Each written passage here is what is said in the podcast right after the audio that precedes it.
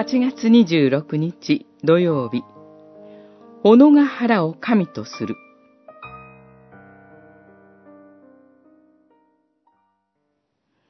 何度も言ってきたし、今また涙ながらに言いますが、キリストの十字架に敵対して歩んでいる者が多いのです。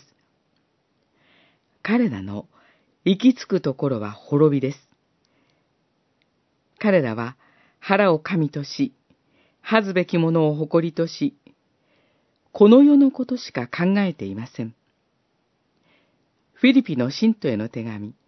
三章、十八節、十九節。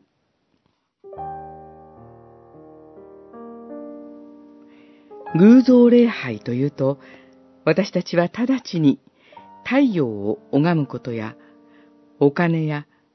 この世のものを神のようにして使えることを思ってしまいます。もちろん、それらも神以外のものを神のごとくみなす点で確かに偶像崇拝であることには違いありません。しかし、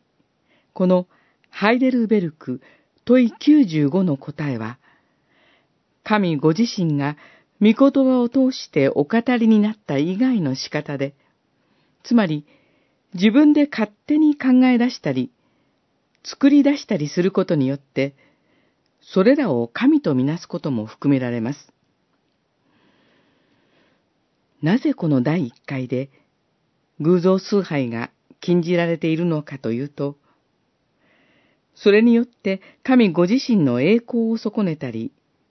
歪めたりすることとなり、結局は自分自身が神のごときものとなってしまうからです。それが、小野が腹を神となすことに他なりません。私たちは、本来神に仕え、神の栄光を表すべきものであるのに、反対に神を自分に仕えさせたり、自分の都合のために利用する便利な道具としてしまったりしています。苦しい時の神頼み的なご利益信仰。私は無宗教です。との言い訳も、実は同様なのです。